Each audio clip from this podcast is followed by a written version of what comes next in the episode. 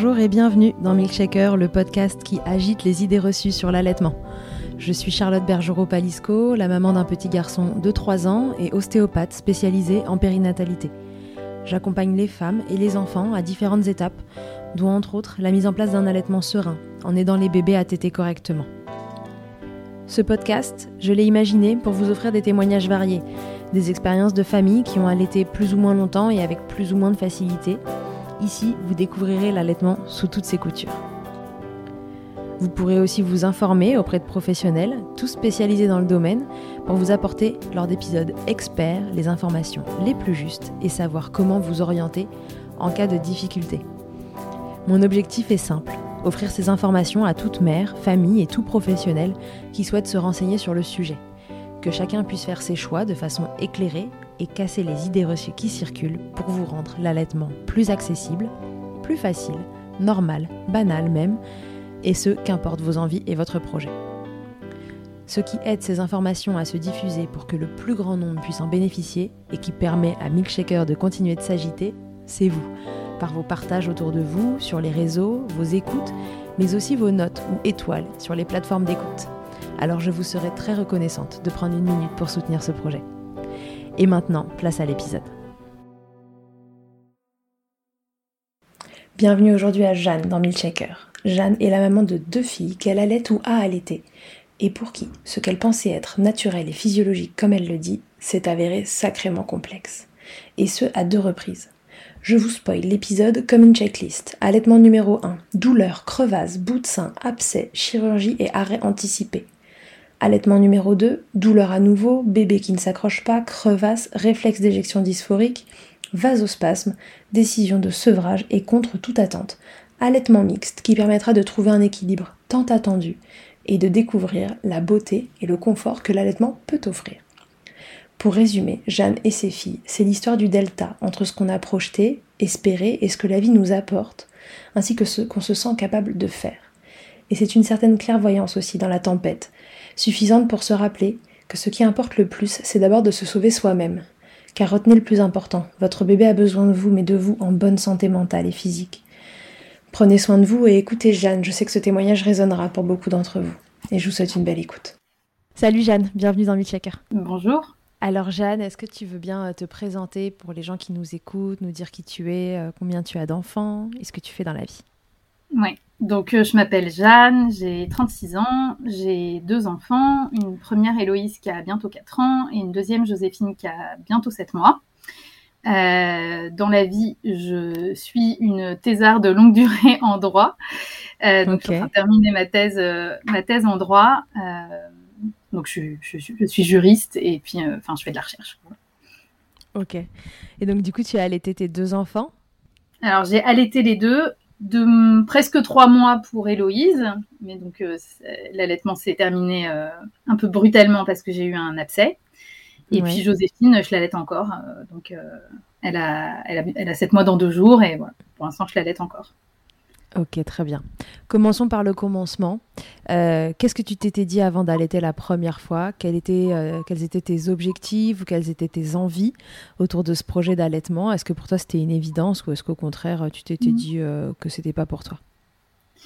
Alors, je m'étais justement dit que c'était une évidence et je m'étais pas dit grand-chose. Ça fait peut-être, enfin, je me suis demandé des fois si ça faisait pas un peu partie de, des problèmes que j'ai eus, c'est que moi j'avais pas trop d'objectifs c'est que c'était une évidence d'allaiter. Hmm. Euh, j'avais grandi avec les récits euh, de ma mère qui avait allaité ses trois enfants.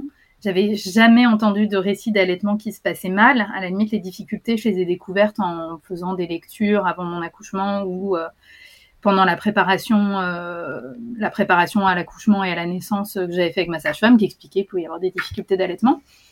mais moi, j'avais l'impression que c'était quelque chose d'assez euh, naturel, euh, simple, euh, intuitif. Ouais, tu t'étais dit les galères, ce sera pour les autres, quoi, pas chez moi. Je m'étais pas forcément dit ça, mais je pense que j'avais pas réalisé que ça pouvait prendre autant de place les galères. Je m'étais dit qu'il y aurait peut-être des difficultés, mais que ça allait pas être aussi difficile. Je pense qu'après c'est c'est toujours difficile de se projeter avant d'avoir vécu les choses, avant d'avoir ressenti aussi les douleurs. Et puis la douleur, elle prend pas toujours la même place, peut-être en fonction de l'état dans lequel on est. Enfin, il y a tout le contexte en fait. Donc donc voilà, donc j'y étais pas allée avec trop de projets. Pour Héloïse, je m'étais dit que voilà, c'était sûr que je voulais l'allaiter, ça c'était une évidence. J'avais pas du tout envie d'être de, de, mettre mon enfant en lait artificiel. Enfin, c'était l'évidence que je voulais allaiter. Et euh, j'avais prévu de m'arrêter quatre mois, ce que j'ai fait. Donc je m'étais dit que je voulais être dans un allaitement exclusif euh, pendant quatre mois, et puis qu'après, a priori, j'allais sevrer. À l'époque, je pense que j'avais pas tellement lu que comment on pouvait se passer un sevrage, comment on pouvait se passer une reprise de boulot avec en parallèle euh, continuer à allaiter. Mais bon, enfin, je pense j'aurais lu des choses si, si l'occasion s'était présentée, mais juste ça s'est arrêté en fait avant. J'ai pas eu à gérer ce, ce problème-là. Joséphine, nécessairement, j'y suis allée dans un tout autre état d'esprit parce que, ayant eu un abcès, c'était très concret qu'il pouvait y avoir des, des problèmes avec l'allaitement. Euh, mais en même temps, j'avais très envie de l'allaiter quand même parce que j'avais trouvé que l'allaitement, malgré l'abcès, c'était quelque chose de très pratique. Euh, parce, voilà, pour la gestion de la fatigue, etc. Ça s'est révélé pas très pratique avec Joséphine, euh, paradoxalement. Et, euh, et puis j'avais l'impression aussi que mon expérience d'abcès m'avait appris des choses et que du coup je ne reproduirais pas les mêmes erreurs et que du coup ça se passerait sans doute mieux. Et en fait, euh, sur le long terme ça se passe mieux, mais le démarrage avec Joséphine, en fait, moi de mon point de vue, a été pire en fait. et j'ai peut-être eu encore plus de, de galères que pour Héloïse. Donc ta première fille, elle arrive. Et là, donc, comme une évidence, tu vas l'allaiter. Comment ça se passe, ces démarrages d'allaitement? Les deux, les deux démarrages se ressemblent beaucoup. Euh, des bébés qui têtent assez rapidement. Joséphine à salle de naissance, Héloïse non, mais assez rapidement en chambre. Euh, et puis, euh, Héloïse, c'était la deuxième nuit, Joséphine, c'était la première. Des bébés qui têtent énormément, branchés, pour assurer une belle montée de lait, qui arrivent tranquillement au bout de sais plus, ça a dû mettre deux jours pour Héloïse, 24 heures pour Joséphine. Ouais, donc efficace. Euh, donc euh, super, euh, sortie de maternité avec la courbe de poids qui a, qui, a, recommencé à grimper. Donc, enfin, l'allaitement sur le papier idéal. Pour Héloïse, je ne me souviens pas très bien. Pour Joséphine, tout de suite, j'ai eu des douleurs. Mais à chaque fois, en tout cas, moi, j'ai posé beaucoup de questions. Moi, je suis une bonne élève. Donc, euh, dès qu'il y avait euh, une sage-femme ou une auxiliaire de puriculture qui passait dans ma chambre, je demandais est-ce que ça va la position? Est-ce que c'est normal ceci? Est-ce que c'est normal cela? Et pas du tout de discours alarmant, même sur les douleurs que j'ai mentionnées. Donc, pour Héloïse, je me souviens plus très bien. Pour Joséphine, je suis sûre d'en avoir mentionné. On m'a dit non, mais c'est pas grave, ça se rôde, ça va passer. Euh, et puis, bah, en fait, euh, c'est pas passé. le fameux euh, ça va passer qui ne passe pas. voilà, et en fait, je me suis retrouvée bah, dans les deux cas au bout de 4-5 jours avec des crevasses assez terribles. Et donc des douleurs assez terribles associées à ça. et puis un problème aussi pour les deux de bébés qui s'accrochent mal. Donc, et ça, pas du tout au début. Autant au démarrage, à la maternité des bébés qui, bah, qui têtent non-stop, etc. Et puis au bout de quelques jours, qui ont du mal, en fait, euh, qui s'énervent face au sein, qui s'accrochent une première fois, et puis au bout de deux minutes, ils se décrochent, ils pleurent, elle se remet, enfin. Et du coup, quand on a des crevasses, c'est très pénible ces moments-là parce qu'à chaque fois qu'ils s'accrochent, ça, ça, refait super mal. Et, euh, et puis, bah, ça rend l'allaitement un peu pénible parce qu'on a un bébé énervé. Plus il s'énerve, plus c'est difficile. Enfin, c'est un cercle vicieux. Ouais. Est-ce que c'était en fait à partir du moment où la montée de lait arrivait que ça devenait douloureux euh, comme ça? Peut-être. Alors peut-être que c'est pour ça hein, qu'elles avaient du mal à s'accrocher parce que moi j'ai quand même une assez forte poitrine, donc euh, peut-être aussi que le sein rempli, euh, ça les aidait pas à, s'accrocher sur sur le sein. Mais j'ai eu l'impression que cette difficulté, elle arrivait un petit peu que le sein soit très tendu ou pas tant que ça. D'accord. je me suis pour les deux interrogée s'il y avait un problème de frein, mais on m'a dit que non. Donc, euh, il n'y avait pas de problème physiologique euh, ou de. On est aussi allé voir pour les deux des ostéopathes pour être sûr qu'il n'y avait pas de problème euh, de nuque coincée, quelque chose qui empêchait le bébé de, de bien s'installer. Et a priori, non.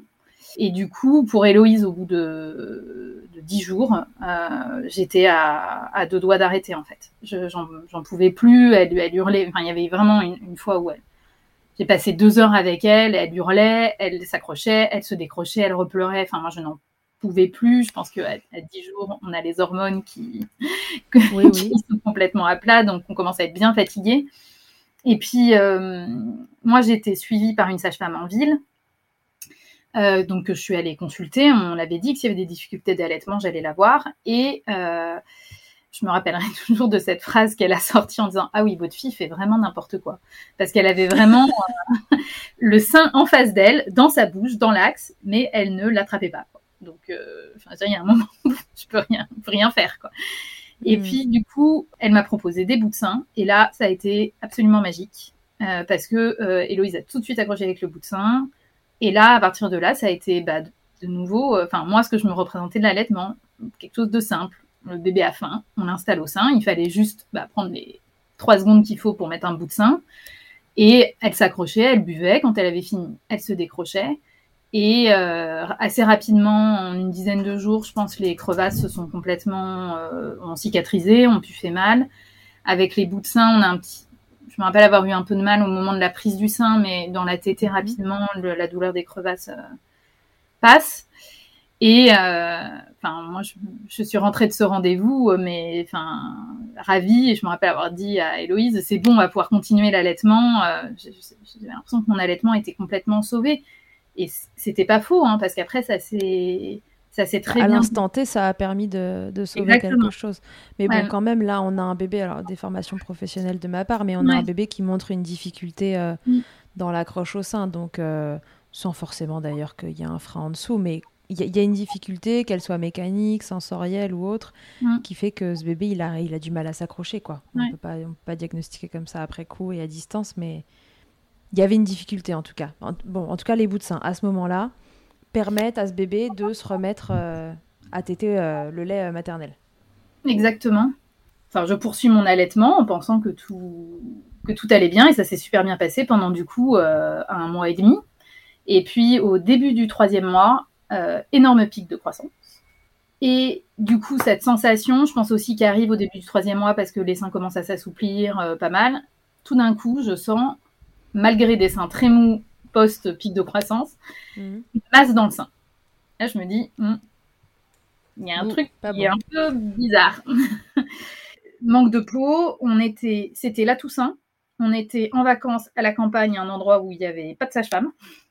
Et donc, du coup, et en plus, ma sage-femme était en congé ce week-end-là, donc pas possible de l'appeler non plus j'ai juste eu au téléphone la mère d'une amie qui est sage-femme avec qui j'ai discuté, qui m'a dit bon, c'est sans doute un petit engorgement, donc euh, j'ai commencé les choses classiques, le verre d'eau, la feuille de chou, le chaud, le froid, euh, mhm. pour essayer de faire passer, euh, de faire passer cette masse. Mais alors par contre, moi je ressentais une masse, mais il n'y avait pas de rougeur, j'avais pas de fièvre, j'avais pas mal, j'avais juste une boule dans le sein qui partait pas. Et puis je reviens de congé, donc ça faisait déjà une semaine que j'avais cette masse. Je vais voir tout de suite ma sage-femme, euh, qui euh, elle dit bah, c'est très certainement une mastite, donc euh, pareil, rebelote. elle me dit de prendre un tire-lait. C'est vrai qu'à l'époque j'en avais pas encore, j'en avais pas encore loué, donc tire-lait, chaud, froid, chou, et on repart pour une semaine. Et au bout d'une semaine, bah en fait toujours la masse. Donc ça faisait quand même deux semaines que j'avais une masse dans le sein qui ne partait pas. Ouais. Et donc là c'est déjà trop long en fait. C'est ça, je pense. Euh, et donc, du coup, euh, elle me fait faire euh, une analyse de sang qui avait montré la présence d'une infection, mais rien de dramatique. Je ne sais pas exactement ce qu'elle avait dosé, mais la prise de sang montrait rien de grave, a priori. et ce jour-là, j'avais aussi fait une séance d'acupuncture. Aucune idée de si ça a joué ou pas. c'est ma généraliste qui fait aussi de l'acupuncture et elle, elle pense que ça a peut-être joué pour peut-être casser la coque de l'abcès, en fait, peut-être qui était là et qui était dans, enfermé dans, dans sa coque ou dans sa poche. Oui, oui. Ouais, le principe de l'abcès, en fait, c'est que le, la, la, masse finalement de lait qui ne sait pas, à la base c'est un engorgement qui devient plus ou moins une mastite, mais toi tu n'as pas eu les signes de mastite euh, mm. purement. Euh, et en fait, le, la collection se, bah, il y a une coque qui se forme autour, et donc là c'est plus possible de l'évacuer euh, mm. tout seul et ça forme un abcès du sein, on appelle ça. C'est ça que j'ai pas précisé, c'est que je, suis. enfin, moi, je n'ai détecté aucune mastite avant dans l'allaitement. J'ai pas eu de fièvre, j'ai pas eu les seins rouges, enfin, j'ai eu aucun signe laissant supposer qu'il y a eu une mastite non traitée avant cette phase-là, ouais. euh, avec cette masse.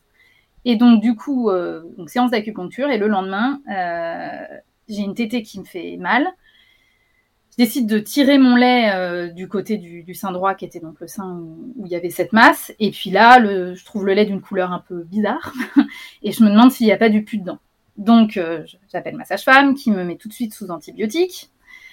Le jour suivant, le sein était tout rouge, hyper tendu, et j'avais de la fièvre. Euh, donc, euh, temporise. Ça va, pas l'impression de faire les choses à l'envers.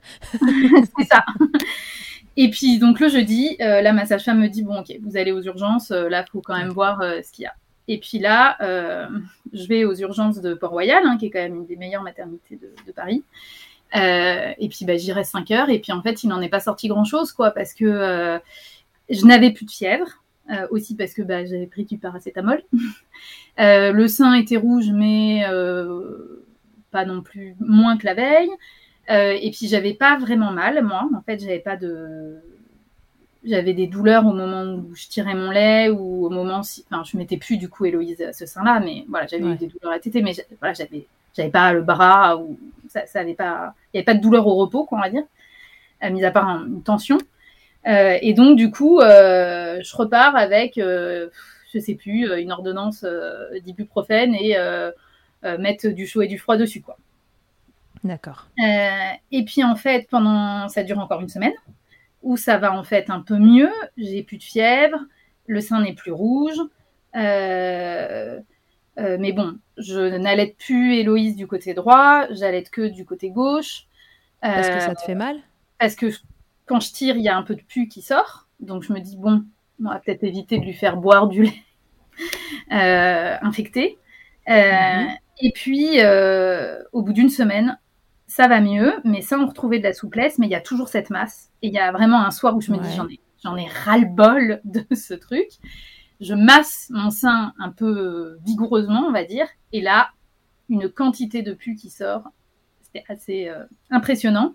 Donc là, je me dis, OK, euh, je crois que là, il n'y a pas de doute. Il est euh, minuit. Le lendemain matin, aux aurores, je contacte ma sage-femme. Je vais la voir. Là, elle dit, OK, il n'y a pas de doute. Donc, vous retournez aux urgences. Je retourne aux urgences. Et là, bon, bah oui, face à du pu qui sortait en quantité importante, il n'y avait pas de doute. Ils ont fait une échographie qu'ils auraient pu faire une semaine plus tôt. Ils étaient quand même un petit peu mal à l'aise hein, euh, de ne pas fait une écho une semaine plus tôt. et puis, bah, il y avait un abcès pas petit. Apparemment, on a parlé d'un abcès de la taille d'un œuf. Donc quand même, euh, quand même un abcès assez important. Et du coup, euh, eux m'ont dit en tout cas pas de possibilité de ponction, donc euh, fallait opérer. Et donc du coup, bah, ils m'ont gardé le soir même. Hein. il était entre temps 22 heures. Ils m'ont gardé. donc opération sous anesthésie générale où on ouvre le sein pour retirer l'abcès. Donc drôle de première séparation avec mon bébé parce que du coup j'ai passé la nuit à la maternité. Euh, un peu étrange aussi quand même euh, de se retrouver avec euh, à la fois peut-être un soulagement parce que enfin c'était diagnostiqué, il y avait une solution. Mais moi, je me suis tout de suite dit que l'allaitement c'était fini. De toute façon, je commençais à en avoir mhm. vraiment marre. En fait, ça faisait trois semaines que je passais mon temps à prendre des douches chaudes, à masser mon sein, à, tirer mon lait. Enfin, c'était plus du tout, plus du tout, du tout un plaisir. Euh, et puis, euh, et puis du coup, euh, je me réveille le lendemain matin avec l'infirmière passe en disant faut qu'on vous refasse votre pansement. Euh, je, je, vais dans, je prenais une douche avant et puis là j'enlève le, le, pansement et là j'ai découvert euh, euh, un trou dans mon sein, pas très loin de l'aréole, la taille d'une pièce de 2 euros. Enfin moi dans mon souvenir c'était vraiment immense avec des mèches qui dépassaient puisque du coup on, il y a une cavité. de drainer. voilà qu'il faut il faut, il faut mettre des mèches dedans pour que ça cicatrise par le fond, de ce que j'avais compris. Donc trois mèches qui sortaient, enfin une, vision assez euh, traumatisante. Mhm. Euh, et voilà. Et donc du coup. Euh, et alors qu'est-ce qu'ils te disent à ce moment-là pour ton allaitement justement? Parce que ce qui t'inquiète, c'est de pas pouvoir continuer. Ça t'inquiète de pas pouvoir continuer ou tu te dis de toute façon c'est clair dans ta tête, c'est fini? Moi, je me suis. Je, je crois que j'ai pas envisagé deux secondes en fait de continuer. Je crois vraiment que j'en avais marre. De toute façon, en fait, je pouvais plus allaiter à droite, euh, au moins le temps que ça cicatrise. Euh, de toute façon, la cicatrice, elle était trop près de l'aréole pour euh, envisager un allaitement à droite avant très longtemps. J'avais trop peur que l'allaitement à gauche stimule le sein droit et que ça cause plus de problèmes. Et puis, en fait, moi, j'étais encore dans cette idée que de toute façon, je reprenais le boulot un mois plus tard mm. et que de toute façon, l'allaitement, il serait fini. Donc, je me suis dit, bon, tu avais prévu, en fait, euh, de la sevrer un mois plus tard. Euh, bon, bah, voilà, c'est fait, quoi. Moi, mon inquiétude, ça a plutôt été comment je fais pour arrêter la lactation avec un bébé qui tête plus du jour au lendemain. Euh, il fallait que ça s'arrête tout de suite, quoi. Et, autant j'ai eu toute la mise en place des soins infirmiers pour les pansements, autant la maternité, je trouve, m'a pas trop aidé là-dessus. Euh, ils m'ont laissé repartir en fait avec un sein gauche euh, qui était bien rempli de lait. Euh, là, finalement, j'ai appris à ce moment-là à savoir bien drainer un, engorgement sans stimuler, mais en fait, je savais en fait pas bien le faire avant. Mhm. Donc là, ça c'était une belle leçon qui m'a été utile pour le deuxième allaitement. Mais par contre, c'était hyper compliqué de le faire à droite parce que en fait, il y avait, il y avait cette, cette plaie qui était très proche de l'aréole, qui m'empêchait de, de, manipuler le sein. Et puis émotionnellement, c'était hyper dur en mm. fait. Donc euh, là-dessus, ma sage-femme et ma généraliste ont vraiment été super parce qu'en fait, je suis allée les voir dans les jours suivants et c'est elles qui ont drainé une fois par jour correctement le sein pour être sûr que ça allait pas faire d'engorgement. Et en fait, la fabrique s'est arrêtée en quatre jours. Ça a été je pense que l'anesthésie générale, euh, toutes les émotions, ça a dû de toute façon mettre un petit coup à la lactation et puis plus du tout de stimulation. Euh, en fait, ça s'est effondré rapidement. T'en as gardé une trace de quand tu parles de cette cicatrice là, euh, d'une taille d'une pièce de 2 euros? Est-ce qu'aujourd'hui tu as encore une trace de ça sur le sein? Ouais, j'ai une cicatrice vraiment à la limite de l'aréole, donc ça se voit, ça se voit très peu. Après, enfin ça se voit, ça, se voit quand même, mais je, suis presque contente de l'avoir aujourd'hui. C'est, mon petit souvenir de cet allaitement. Voilà, pas besoin de me faire tatouer euh, le prénom de ma fille sur le bras. Moi, j'ai une cicatrice sur le sein. Mais par contre, euh, enfin maintenant, c'est vraiment rien. Et apparemment, euh, alors, on m'avait dit, j'avais fait une échographie quelques mois après, que vraiment ça avait très très bien cicatrisé, qu'on voyait presque, presque plus rien à l'échographie. Moi, je me demande si ça n'a pas joué dans les difficultés d'allaitement pour la deuxième quand même. Euh, mais voilà, je pense quand même que mon sein va bien. Par contre, les, les pansements ont été très longs. Hein. J'ai eu euh, un mois et demi de pansements. Ensuite. Six semaines de pansements, ouais, c'est beaucoup. Euh, tous les jours, quotidiennement Sur la fin, c'était peut-être tous les deux jours. Mais mm. c'était tous les jours et les premiers jours, c'était vraiment douloureux. Enfin, je prenais un antidouleur avant que l'infirmière passe parce que fallait retirer une mèche et ensuite venir la remettre très au fond en fait, enfin, parce que c'était euh, c'était c'était très très profond. Oui, et ça faisait vraiment un trou. Ouais, il était gros et il était bien en dessous. C'est-à-dire que la, je crois que c'était une gynécologue qui m'a opéré, mais qui fait de la chirurgie visiblement. Enfin bref, la personne qui m'a opéré m'avait dit qu'elle avait, quand elle a ouvert, un instant, elle s'est dit mais mince, est-ce qu'il y a vraiment un abcès? Il est où? Et ils ont dû vraiment euh, descendre bas en fait pour le trouver. Donc il était vraiment profond, il était gros. Donc, euh, des pansements, euh, bah voilà, quand même assez lourds, assez longs. Ok. Et aujourd'hui, tu n'as pas gardé de traces, tu vois, euh, en dehors de la cicatrice, évidemment, qui est là, ça j'avais compris, mais tu n'as pas de traces, tu vois, d'un creux dans le sein. On dit toujours que la nature n'aime pas le vide et qu'elle vient le recombler. Euh, t'as pas, pas gardé de séquelles de ce côté-là, visuellement, tu vois, en dehors de la cicatrice? Le corps à récupérer. Ouais, c'est vraiment assez incroyable. Hein, Ça, c'est euh, bon pour les mamans à savoir parce que ouais, sur le moment, tu as été hyper choquée, c'était impressionnant, mais aujourd'hui, tu as récupéré ta poitrine euh, telle qu'elle. Oui, oui, complètement. Et ça, c'est sûr que sur le coup, euh, voilà, il y a vraiment un aspect choquant. Enfin, moi, je me sentais mutilée, quoi, d'une certaine façon. Et en fait, bah, le corps se régénère. Et, et voilà, même si le deuxième allaitement a été compliqué, et c'est peut-être en lien avec ça, j'ai aussi pu allaiter la deuxième, y compris du sein droit. Donc, euh, je veux dire, ça, peut-être qu'il y a d'autres cas d'abcès, ça, je sais pas, qui peuvent euh, mettre des difficultés, mais ça, voilà, ça, on peut aussi pleinement euh, guérir. Je sais pas si c'est le bon terme, mais en tout cas, le, le corps est assez incroyable, moi, je trouve, sur ces, sur ces aspects-là. Ouais, ouais, ouais. C'est plus difficile, c'est vrai, de se remettre sur ces cicatrices, où c'est une mm. ouverture totale, que sur les drainages. On en parle dans l'épisode mm. d'Elsa, là, hein, qui est sorti en janvier. 2022, euh, euh, si vous écoutez cet épisode dans mm. longtemps, où elle, euh, sur son deuxième abcès, justement, elle a pu avoir un, une ponction de, mm. de l'abcès et ça a été beaucoup plus simple pour se remettre, ça permet de continuer d'allaiter parce que finalement la plaie est beaucoup moins soumise à infection, etc. Là, dans ton cas, c'est vrai que c'est impressionnant dans les démarrages d'avoir une cicatrice pareille. Oui, oui. Après, j'aurais voulu, j'aurais eu un projet d'allaitement long. Je pense que ça aurait été possible de le mettre en œuvre aussi. Hein. Je pense que ça aurait été possible d'allaiter que à gauche, soit d'allaiter que à gauche pour toujours, soit peut-être même de relancer ensuite euh, une lactation à droite euh, au bout de deux mois plus tard. Euh, je ne sais pas si c'est possible, mais enfin, je pense que si j'avais vraiment voulu, ça aurait été possible. Si c'est, voilà, moi c'était. Toi, à cet instant-là, ça signait la fin de cette histoire-là. Tu étais, de toute façon dans une dynamique où tu voulais, où tu t'étais dit que tu arrêterais au moment de la reprise du travail. Donc c'était finalement avancer un petit peu le timing que tu avais prévu initialement. C'est ça. C'est ça. Et l'autre chose aussi, parce qu'on est toujours deux dans des histoires d'allaitement, c'est que euh, Héloïse euh, a très bien pris le biberon. Euh, je, crois même, en fait, bon, du, coup, dans toutes ces histoires, elle avait pris, et c'est pas plus mal, elle avait pris son premier biberon entre mes deux passages aux urgences, quoi, en gros, parce que j'avais plus assez de lait, en fait, en allaitant que d'un côté. et en fait, j'ai eu un peu l'impression que, effectivement, elle avait eu des difficultés aussi à s'accrocher et que euh, avec le biberon, le lait qui coulait euh, tout seul dans la bouche, ça lui convenait très très bien. Euh, et du coup, elle m'a énormément aidée là-dedans. Alors, je pense qu'elle a dû sentir hein, que de toute façon, il n'y avait pas, il avait pas l'option continue. C'était le bib ou rien.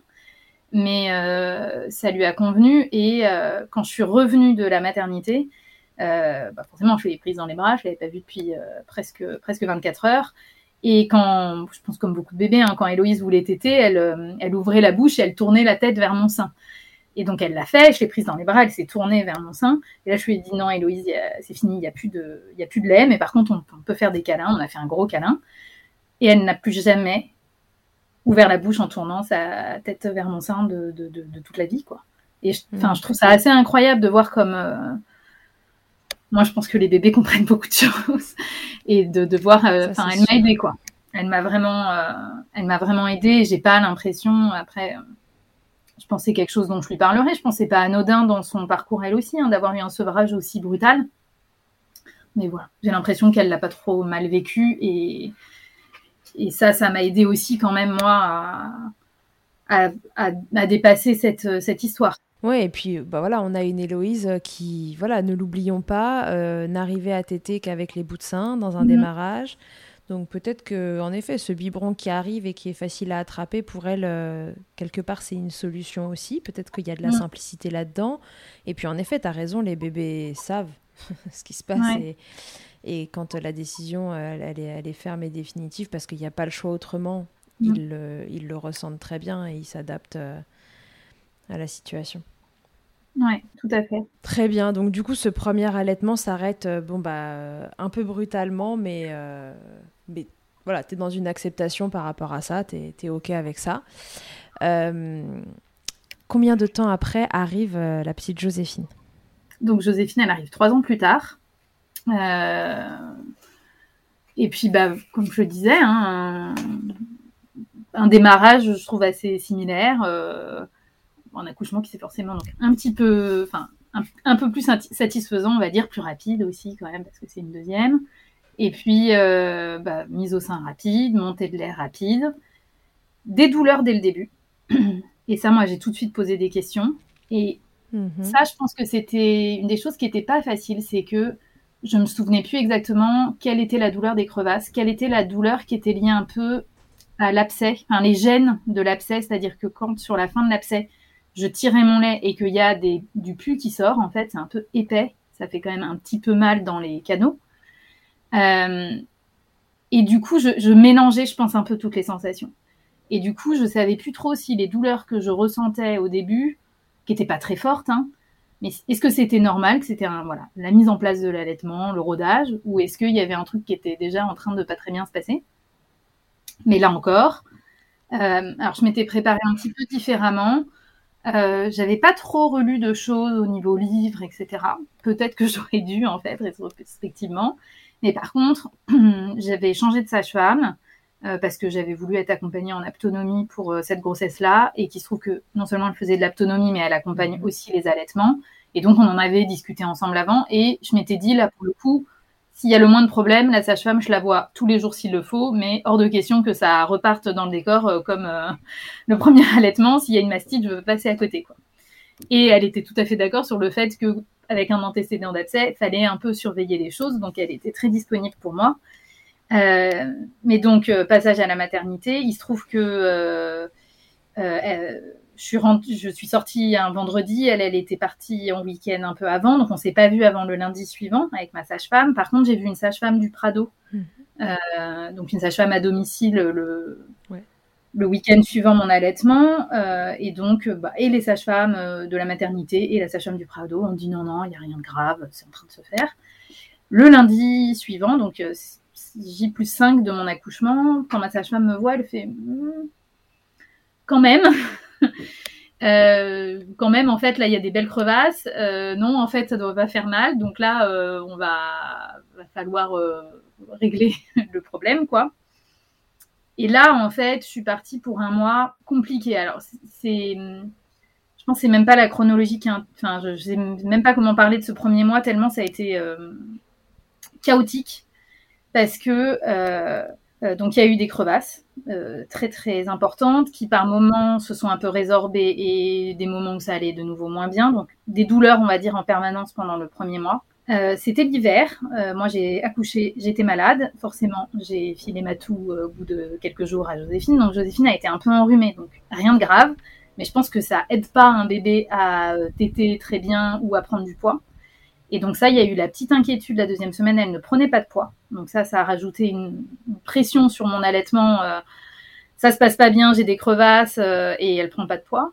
Joséphine euh, est un bébé qui dort très bien et ça, nous l'a montré dès la deuxième nuit. Donc elle faisait des plages assez longues, même la nuit de 5 heures, ce que toutes les mamans rêveraient d'avoir. Sauf que là, en fait, comme elle prenait pas de poids, il a fallu la réveiller elle ne se réveillait pas. Donc on passait avec mon mari euh, une heure et demie à la stimuler et puis ensuite elle passait une heure et demie à hurler devant le sein parce qu'elle aussi elle avait du mal à s'accrocher. Et pour le coup, de mon côté, toute la physiologie de l'allaitement que j'avais bien ressenti pour Héloïse, le côté où les hormones soutiennent la fatigue en fait, en aidant à se réveiller dès qu'on entend le bébé mhm. pleurer, pouf, on est réveillé, on le met au sein, on se rendort euh, tout de suite. Moi j'ai fait du cododo pour les deux. Héloïse, une fois qu'elle était installée au sein, avec les bouts de sein, moi, je me rendormais et puis je me réveillais au bout d'un moment. Oh, elle dort, je la remettais dans son lit et mes nuits étaient à peu près correctes. Là, je mettais mes... beaucoup de temps à sortir de mon brouillard euh, quand elle se réveillait la nuit et puis je la mets, elle mettait beaucoup de temps à être au sein. Donc entre temps, j'étais très réveillée et puis en fait, je me rendormais pas du tout pendant qu'elle tétait, peut-être aussi parce que j'avais mal. Euh, donc moi, j'étais quand même très très fatiguée. Euh, donc tout ça a fait un mois très très fatigant. Et donc bah, face à ça, on a cherché des solutions. Forcément, on a évoqué de nouveau les bouts de sein. Moi, j'étais quand même pas fan parce que c'est peut-être quelque chose qui a joué dans mon abcès. Bah, on ne sait pas. En tout cas, on a un bébé qui n'arrivait pas à s'accrocher au sein, donc qui éventuellement avait un problème de succion qui peut-être drainait pas bien le sein. Et on rajoute à ça euh, un bout de sein qui, euh, bon, si jamais vous savez pas ce que c'est, est en fait comme un embout en plastique qu'on vient ajouté euh, sur le sein et qui est un peu préformé, ce qui fait que les bébés ont un peu plus de facilité à l'attraper euh, que, mm. qu'un sein classique s'ils ont un problème avec leur succion. Mais ce bout de sein-là fait que le transfert de lait peut être moins bon et éventuellement favoriser tout ce qui est engorgement, mm. mastite, abcès. Donc voilà, de toute façon, ce qu'il faut se souvenir avec les bouts de sein, c'est que c'est toujours une solution euh, assez transitoire normalement. C'est ça. Donc du coup, il faut essayer de les enlever.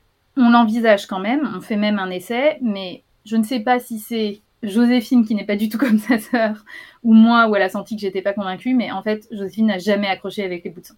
Donc, euh, elle s'accrochait limite encore moins bien quand il y avait le bout de sein que sans bout de sein. Moi, j'ai fait une tétée avec un bout de sein, j'ai senti que ça drainait pas bien. Donc, je me suis tout de suite dit, ah non, euh, j'ai des crevasses, je vais pas en plus euh, avoir un abcès, enfin là, non. Et puis, enfin voilà, ça ne réglait pas le problème. Elle, globalement, elle, elle en voulait pas. D'ailleurs, Héloïse a eu une tétine, Joséphine n'en a jamais voulu. Enfin, je pense qu'elle a Louise avait un rapport au plastique différent de, ce qu'a Joséphine. Euh, donc du coup, les bouts de sein, ça ne, fonctionnant pas, bah, il a fallu travailler la position. Et euh, je pense que là-dessus, moi, j'ai été désavantagée un peu par deux choses par rapport à la position. Visiblement, ça ne se faisait pas naturellement, parce qu'il y a des femmes qui se posent pas 10 000 questions sur la position, et de façon un peu instinctive, elle place correctement le bébé, le bébé s'installe bien, ou même dans une mauvaise position, tout se passe bien aussi. Moi, visiblement, fallait travailler la chose. Euh, moi, je me suis dit déjà que, en fait, je pensais être forte de ma première expérience d'allaitement, mais en fait, je pense que les bouts de sein avaient créé un tropisme. Parce qu'en fait, une fois qu'on a les bouts de sein et que le bébé vient d'installer, on peut se mettre dans la position qu'on veut quelque part. Ça ne fait plus mal, ça ne fait plus de crevasse. Donc, je pense hmm. que j'avais pas été dans, j'avais pas eu de si bons réflexes que ça dans le placement euh, d'Héloïse. Et du coup, j'ai voulu allaiter peut-être un peu pareil Joséphine, mais sans les sein, en fait, ça, il y a, enfin, sans la médiation du bout de sein, en fait, la position n'était pas terrible. Et est-ce qu'il y a un thérapeute manuel qui passe par là? Bah, Moi, j'ai vu un ostéopathe. J'ai fait avec ma sage-femme, euh, on, a, on a fait des mises au sein ensemble pour euh, regarder comment ça se mhm. passait. Euh... Et ça se passait bien pendant ces mises au sein-là avec la sage-femme? Bah, euh, compliqué. Elle m'a beaucoup corrigé, etc. Mais du coup, moi, je pense aussi, en fait, j'ai une, j'ai une forte poitrine. Et en fait, je pense que ça me gênait dans le positionnement de, de mes filles, mais notamment de Joséphine. Euh, c'est tout bête, mais en fait, dans les photos, les vidéos, enfin toutes les représentations qu'on a d'allaitement euh, qu'on trouve, hein, d'illustration, c'est souvent des poitrines moins importantes, donc on voit le bébé mis assez haut. Euh, en fait, moi, avec une forte poitrine, bah, en fait, il faut mettre le bébé assez bas parce que mon sein est assez bas. Et ça, je, crois que déjà, j'ai mm. compris en fait un peu tardivement en fait. Et je pense que je me suis aussi tellement pris la tête que plus rien n'était très naturel là-dedans.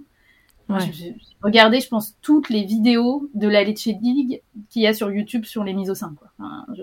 en essayant de comprendre. Je veux dire, il y a un moment, j'avais vraiment l'impression que la mise au sein de Joséphine, c'était euh, de pluguer un satellite sur une station spatiale, quoi. Enfin, je veux dire, j'avais l'impression d'être dans un, une espèce de prise de tête et en même temps d'observer ensuite comment était mon sein à la sortie de la tétée, qui ressortait souvent un peu aplati. Hein.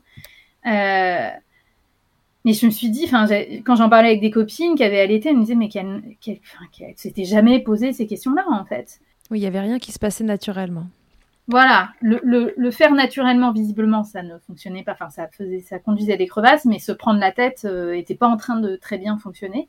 Et en fait, quelque chose qui, moi, dont je suis à peu près certaine, donc après, je ne sais pas s'il y a du coup un diagnostic qui n'a jamais été fait parce que j'ai pas croisé le bon professionnel de santé, mais c'est que euh, Joséphine, je pense, ouvrait pas hyper grand la bouche, mais quand même finissait au bout d'un moment par l'ouvrir, mais elle refermait sa bouche en cours de tétée.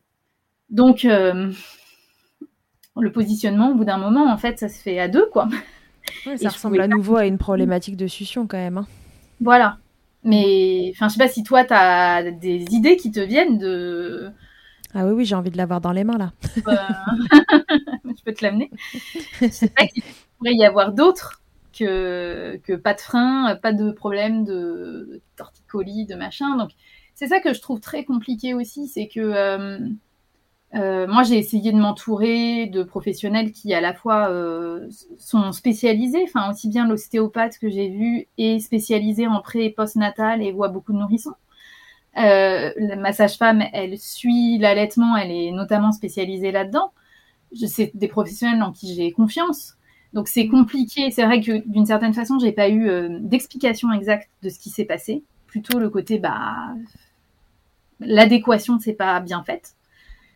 Mais en même temps, j'avais pas non, enfin, j'ai pas eu envie de faire un, espèce de tourisme euh, médical pour euh, que quelqu'un me donne, bien sûr me, me disent peut-être ce que j'avais envie d'entendre. Enfin, euh, donc et puis, et puis c'est compliqué en postpartum parce que, euh, enfin, tout ça, euh, ça se passe en fait sur quelques semaines ou au milieu de tout ça, on est crevé, on est. Il y a déjà un enfant dans le, ouais, bien sûr, il y a déjà un enfant dans l'équation. Mm, mm. Donc quatre semaines, c'est long quand on a mal, mais en fait, c'est très court dans les réflexions qu'on a, même le temps de se dire, ah, je pourrais aller voir quelqu'un d'autre. Bon, enfin, il y a déjà en fait deux trois semaines qui sont passées et on est dans une situation où, euh, enfin voilà, moi au bout de quatre semaines en fait, euh, c'est pour ça que j'ai entrepris un sevrage. J'avais juste plus vraiment envie non plus en fait. Enfin, j'étais dans l'ambivalence, euh, mais mais j'étais plutôt dans cette optique-là plus que dans une optique de d'aller voir quelqu'un qui potentiellement aurait pas non plus de réponse à mes problèmes. Et surtout, il y, a quelque chose qui s'est mis en place et Là, c'est très personnel. Hein, c'est que euh, tout ça a fait. Bon, déjà, euh, aussi, si je ne l'ai pas fait, c'est parce qu'il y avait des mieux. Régulièrement, déjà, les crevasses, au, fil des semaines, se sont quand même améliorées. Il y avait des moments où vraiment, à plusieurs reprises, je me suis dit, ça y est, je tiens le bon bout, c'est en train de se régler. Mhm. Euh, la mise au sein aussi. Enfin, il y avait des fois où elle prenait très bien le sein, d'autres étaient où elle le prenait moins bien. Elle, avait moins de difficultés à s'accrocher. Euh, le rythme commençait à se faire. Elle, elle, avait, elle, elle prenait du poids, donc c'était réglé de ce côté-ci. Donc, sans arrêt, moi, je me suis dit, bon, bah, ça y est, on tient le bon bout. Et puis, en fait, euh, c'était en dents de scie, en fait. Euh, ça valait mieux. Et puis, de nouveau, ça allait pas bien.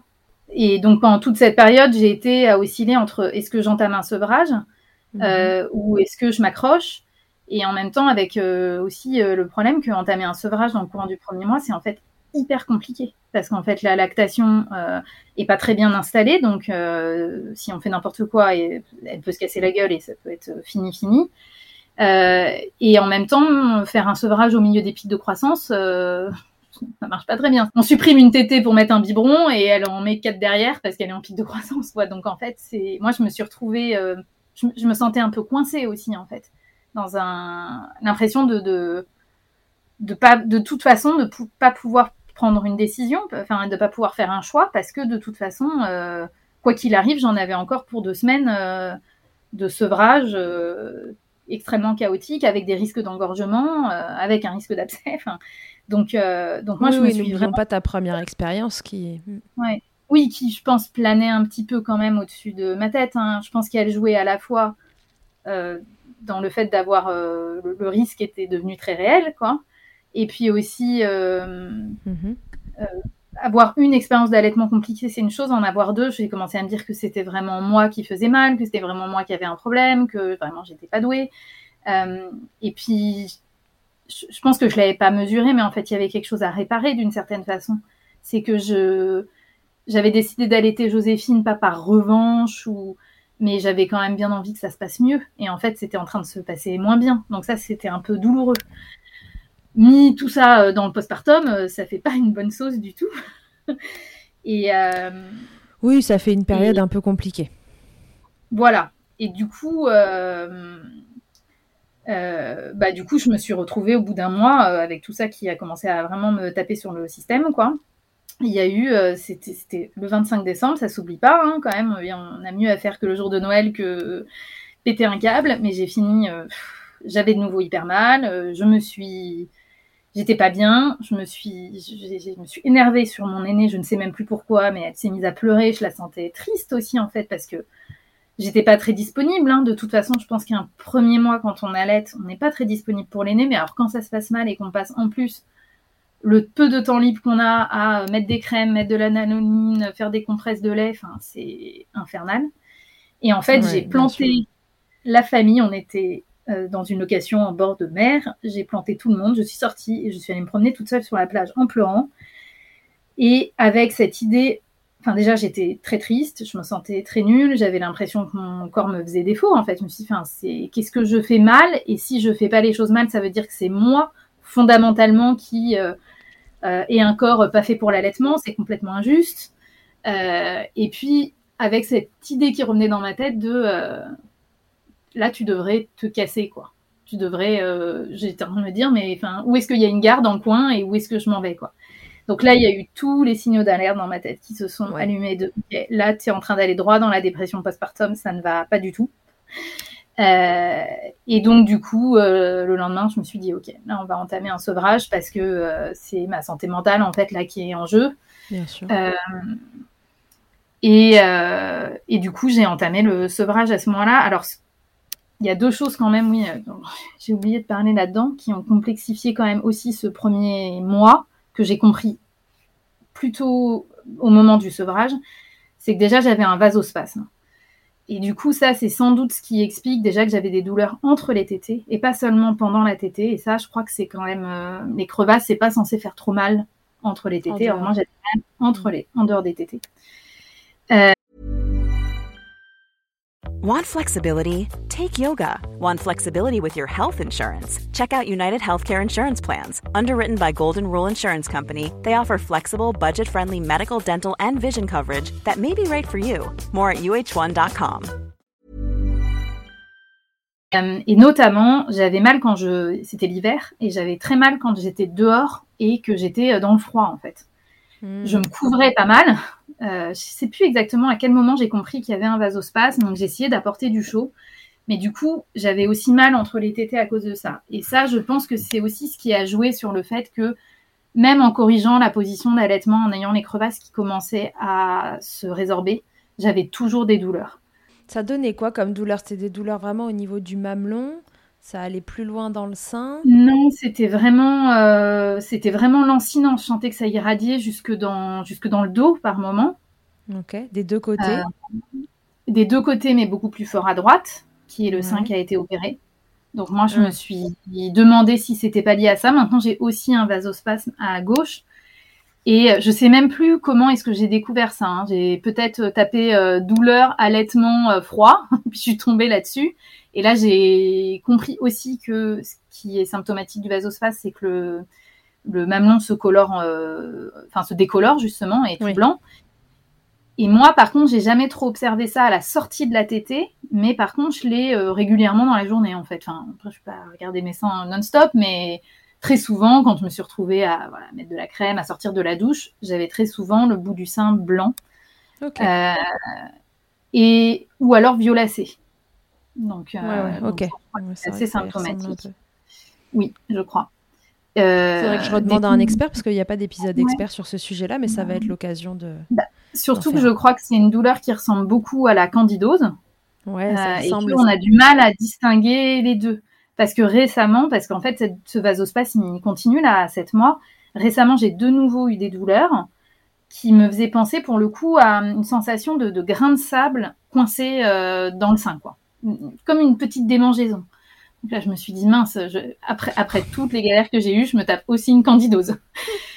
bon, bah en fait, on a traité la chose pour une candidose, mais en fait, très certainement que ça n'en était pas, parce que euh, bah, pas de douleur à gauche, que à droite, pas de muguet dans la bouche de Joséphine. Euh, et puis, en fait, je pense que c'était juste que... Euh, moi, je crois qu'au-delà de deux tétés par jour, les douleurs chez moi, elles reviennent. Et je pense que c'est lié sans doute au vasospasme. Il ne faut pas trop stimuler le sein. Quoi. Euh, donc il y a ça qui, je pense, a enfin, rajouté des douleurs euh, du coup permanentes. Quoi. Hein, c'était que je demande à un expert, mais je crois que je crois qu'il y a une des causes de vasospasme. Il me semble qu'il y a aussi les troubles de succion en fait. Oui, oui. C'est ce que j'avais lu. Euh, je referai le point avec tout ça, sur tout ça avec un expert après. Ce sera intéressant, mm. tu vois, puisse écouter ton témoignage et, apporter des infos. Ce que j'avais lu, c'est que ça peut être la position, et euh, enfin donc la succion et aussi des antécédents chirurgicaux sur le sein. Mm. Bon bah je cochais les deux cases, donc j'ai pas été trop surprise de potentiellement l'avoir. Euh, alors du coup, comment tu l'entreprends ce sevrage là Parce que du coup là, on est à un mois, tu allaites quand même euh, exclusivement. Si j'ai bien compris, il n'y a pas de biberon jusque là, il n'y a pas mm. d'apport d'un autre lait. Mm. Comment tu le mets en place ce sevrage euh, Parce qu'avec la peur en même temps de t'engorger, etc. Enfin, voilà, pour avoir été quelqu'un qui avait beaucoup de lait, je sais que c'est un peu le. On panique un peu à l'idée de sevrer. On y va mollo, très clairement. Euh, donc on, a mis en place, euh, on a mis le biberon en gros du milieu de journée, aux alentours de, de midi. Enfin, la tétée a été remplacée par un biberon, de lait artificiel. Et comme on était quand même encore dans un rythme de tétée assez chaotique et des pics de croissance qui se baladaient. En gros, moi, j'avais un peu des plages horaires. J'allaitais euh, euh, de 6h à 11h et je faisais une pause ensuite de 11h à 16h. Quoi. Puis je réallaitais euh, sur le, reste de la journée. Et puis cinq jours, ça s'est bien passé. Hein. Cinq jours plus tard, j'ai pu en supprimer un deuxième. Donc je sais plus ce qu'on avait fait. C'était plutôt le soir. Et puis bah là, en fait, elle a aussi complètement supprimé les tétés la nuit. Là, il y a eu quelques jours un peu tendus quand même parce qu'en en fait, elle a supprimé deux tétés. Mais pour le coup, je pense vraiment que ça, l'expérience de l'APSEM m'avait vraiment appris à faire attention aux engorgements du sein, etc. Donc, j'ai fait super attention. J'ai pris plusieurs douches par jour au besoin pour euh, exprimer un petit peu de lait euh, sans en exprimer trop pour pas que ça stimule. Juste euh, soulager sans, sans stimuler. Hmm. Et dans tout ça, j'ai vu ma sage-femme hyper régulièrement pour euh, faire checker par une professionnelle qu'il euh, il y avait vraiment pas de problème. Euh, et ça, je pense que c'est hyper important quand on se galère d'être accompagné, hein, parce que y a, on en a besoin sur le plan sur le plan psychique et et puis bah, voilà, ça, ça évite qu'il y ait des choses qu'on détecte pas en fait. et en fait, ça a duré à peu près 15 jours. En 15 jours, on était descendu à, à 2-3 tétés ou 2-3 biberons en fonction des jours, quoi. Et puis, bah, en fait, euh, les douleurs se sont arrêtées à ce moment-là, à peu près. Enfin, en tout cas, elles sont devenues euh, très supportables. Donc, les euh, douleurs de, du moment de la tétée ou les vasospasmes ou les deux Ouais, bah, les crevasses, c'était terminé. Donc, il n'y avait plus de douleur au moment de la tétée. Et entre les tétés, j'avais pas ou peu de douleur. Et du coup, bah, je suis tu dit pourquoi arrêter là? Bah là, je me suis un peu ça. Je me suis dit, bah, je vois pas l'intérêt de retirer euh, une tétée de plus. On va bien voir si ça tient. Et puis, bah, en fait, ça a tenu. De temps en temps, il y a eu des pics de croissance. Donc, c'est plutôt l'allaitement qui a encaissé les pics de croissance. De temps en temps, ça me refaisait mal. Euh, donc, euh, voilà. Est-ce que c'est la succion? Est-ce que c'est le vasospasme? Je ne sais pas. Mais donc, du coup, souvent, quand j'étais au-dessus de 3 tétés, j'avais de nouveau mal. Donc là, je me disais, bon, allez, on rebascule, on redescend. Mais en fait, en faisant ce jeu de 2-3 tétés, de temps en temps 4, bah, en fait, on a poussé l'allaitement euh, jusqu'à son entrée en crèche euh, quand elle avait un peu plus de 4 mois. Et mhm. puis, les premiers mois, euh, le premier mois, mois et demi où elle était en crèche, j'ai tiré mon lait en journée parce que j'avais justement pas envie que la lactation s'effondre, parce qu'entre-temps, j'avais, je commençais à bien aimer allaiter. du coup, tu as repris plaisir, bah oui, parce que si on enlève les contraintes, trois tétés dans la journée, un bébé qui est pas dépendant de nous et tout, j'ai envie de dire, au bout d'un moment, ça devient quand même super confortable cette histoire. C'est ça, c'est que je pense qu'il y a eu l'effet. Euh, déjà, j'avais plus mal, donc euh, ah plus de douleur, c'est quand même en fait un. Ça change la vie. Enfin, ouais. Euh, effectivement, la liberté que donne l'allaitement mix, dans les semaines qui ont suivi la mise en place de l'allaitement mix, je suis allée me faire une journée de hammam avec ma mère et ma sœur et j'ai pu partir pendant plusieurs heures. Et et ça, franchement, c'est sûr que j'ai pu aussi commencer à sortir. On a pu ressortir avec euh, mon mari, pas de problème. On l'a laissé avec un avec. Donc après, bien sûr, faut faut voir en fonction des heures, hein, parce que c'est quand même des phases où on a des montées de lait et où euh, faut pas se faire avoir d'une tétée parce que la tétée suivante, elle est potentiellement vraiment euh, dans, dans longtemps. Euh, donc fallait faire attention à ça. Mais c'est sûr que ça m'a donné une liberté. En tout cas, moi, qui m'a plu, qui peut-être en fait me correspondait peut-être mieux et surtout, compte tenu d'à quel point ça avait mhm. été compliqué, moi j'en avais vraiment, vraiment besoin, en fait, je crois, de, de prendre du temps pour moi aussi, euh, de, de, de, retrouver une liberté corporelle. En fait, l'allaitement, ça a toujours un côté un, petit peu aliénant, mais quand en plus c'est associé à des mhm. douleurs, c'est très aliénant, en fait. Donc là, euh, ça m'a vraiment fait du bien. Et puis aussi, euh, tout bêtement, entre-temps, Joséphine, elle était plus grande et il y a une interaction qui s'est mise en place que j'avais très peu connu avec Héloïse. Quand Héloïse, on a commencé à avoir des interactions au sein, où le bébé commence à sourire, à regarder, euh, pas juste à être en train de téter euh, la tête enfouie dans le sein. En fait, pour Héloïse, c'est le moment où tous les problèmes d'abcès ont commencé. Donc, j'avais pas profité de cette période-là parce que j'avais la tête euh, et le corps accaparés par, par ce qui allait être en abcès là, en fait, j'ai pu commencer à prendre plaisir et en fait euh, découvrir pourquoi tous ces gens qui disaient que l'allaitement c'est magique. Moi, je trouvais ça pratique, je trouvais ça satisfaisant, je trouvais ça sympathique. Mais le côté magique, euh, je l'avais pas du tout vécu pour l'instant. Et ça, d'ailleurs, ça, c'était dur quand j'ai décidé de, de sevrer Joséphine, de se dire que j'allais la sevrer avant même d'avoir pris plaisir, en fait. Euh, d'avoir été que dans le désagréable et de, de, de, aucun moment avoir fait ça pour euh, que le jeu n'en valait pas du tout la chandelle, quoi. Même si, bon, elle, a eu un peu de lait, ça, ça, vaut toujours le coup, je pense, de donner un peu de lait euh, maternel à son bébé. Mais, euh, mais pour moi, ça n'avait pas été euh, très, très intéressant. Et en fait, à partir de ce moment-là, on a commencé à avoir des moments fantastiques d'allaitement. Enfin, je pense que vivent sans doute plein de mères, quoi. Le bébé qui, qui envoie des grands regards d'amour pendant la tétée, qui fait des pauses en regardant, en faisant des grands sourires, les câlins ensuite. Enfin, voilà. Et puis moi, je sens et je sens encore, elle prend plaisir, elle, euh, elle, aime bien être allaitée, elle prend très bien le biberon aussi. Donc là aussi, j'ai une chance incroyable hein, parce qu'elle a. Du coup, toi, tu peux lui donner le biberon comme le sein. C'est pas obligé que ce soit quelqu'un d'autre qui le fasse. Bah, au début, on a, mis toutes les chances de notre côté. Hein. C'était plutôt le papa qui a donné le, biberon au début. Tout au début, il était encore en congé paternité et, euh, et ensuite, il a été en télétravail. C'est l'avantage d'un bébé en période Covid. Euh, donc c'est plutôt lui qui donnait les, les biberons, mais maintenant, moi, je peux lui donner un biberon. alors, je le faisais plutôt en la mettant de dos à moi pour qu'elle ait pas trop les odeurs de lait, pas trop de confusion. Mais maintenant, je peux lui donner le biberon dans n'importe quelle position. Ouais, elle passe de l'un à l'autre sans problème. Éventuellement, il y a même des moments où elle peut avoir eu son son biberon et puis elle réclame quand même le sein. Je pense qu'elle a, il y a l'aspect euh, émotionnel de la chose et puis elle tête un petit peu. Et ça, euh, quand c'est le week-end, euh, même si c'est pas, voilà, pour l'instant, en ce moment j'allaite le matin et le soir, mais si le week-end elle veut téter un peu dans l'après-midi, je le fais. Enfin, voilà, maintenant ça pose, j'ai plus du tout de, de enfin, je surveille quand même mes seins, mais à 7 mois d'allaitement, il y a quand même moins de phénomènes de montée de lait, etc. Donc je, peux un peu plus faire les choses comme je le sens. Et cette lactation, elle se maintient en fait. À 7 mois, euh, elle était matin et soir finalement. Euh, c'est un truc, voilà, t'es pas obligé de rebooster euh, la lactation, ça se maintient, c'est génial. Bah, là, en tout cas, ça fait deux semaines que j'ai supprimé le tirage de lait en journée parce que je, commençais à en avoir un peu marre. Et en fait, alors, comme elle était en allaitement, en allaitement mixte, moi, j'ai pas tiré pour lui donner du lait à elle parce que euh, de toute façon, c'était une charge mentale supplémentaire de devoir apporter mon lait à la crèche. Donc j'avais, genre, c'était pas, c'était pas mon projet. Par contre, quelque chose qui moi me tenait à cœur, c'était de faire un don de lait pour un lactarium. Et donc du coup, en fait, j'ai tiré pendant un mois euh, quand, elle était à la crèche, je tirais une fois. À la fois, ça soutenait ma lactation et ça m'a permis de faire un, un, don de lait au lactarium euh, de Paris. Et c'est voilà, ça, ça faisait partie de mon projet d'allaitement à moi de pouvoir euh, faire un don de lait. Je peux pas trop expliquer pourquoi. Je pensais, moi j'ai eu des bébés euh, à terme en bonne santé, donc j'avais envie de pouvoir donner quelque chose pour euh, des enfants et les parents qui n'ont pas cette chance. donc ça, je suis bah, hyper contente. hyper généreux parce que c'est vrai que c'est des tirages qui auraient pu servir à ta fille, à la crèche, etc. Donc c'est hyper généreux de ta part d'en avoir fait profiter d'autres bébés.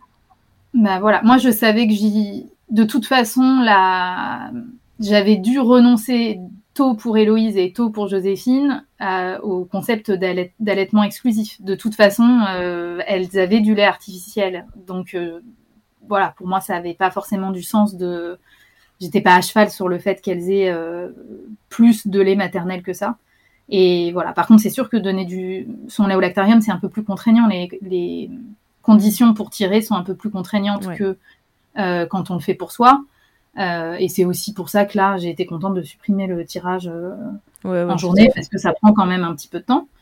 Donc on va voir si la lactation tient.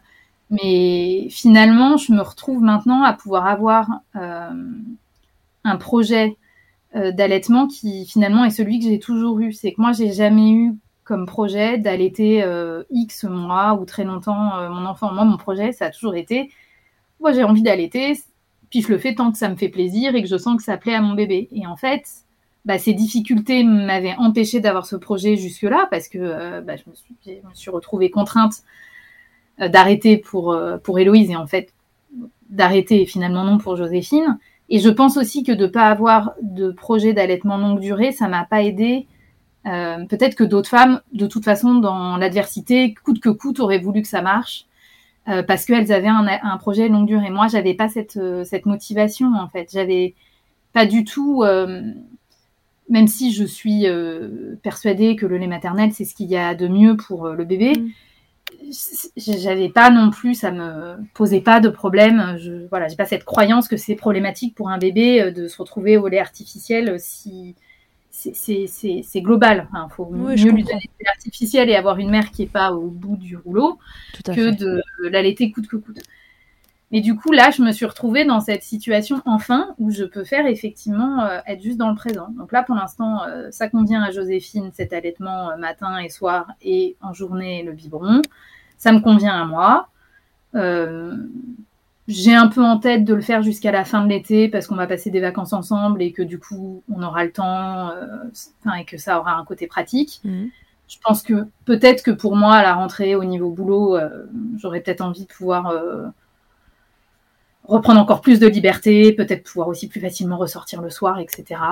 Mais on verra en septembre. quoi. Voilà. Exactement. Et si la et puis peut-être aussi que c'est Joséphine qui va se sevrer naturellement toute seule. Peut-être aussi que la lactation va en fait euh, moins bien tenir euh, avec juste deux tétés par jour dans X semaines. Et bah, là, c'est OK aussi en fait. En effet, il y, a évidemment des risques dans ces cas-là que la lactation euh, tombe un peu et que Joséphine mm. se détourne euh, du sein un moment. Mm.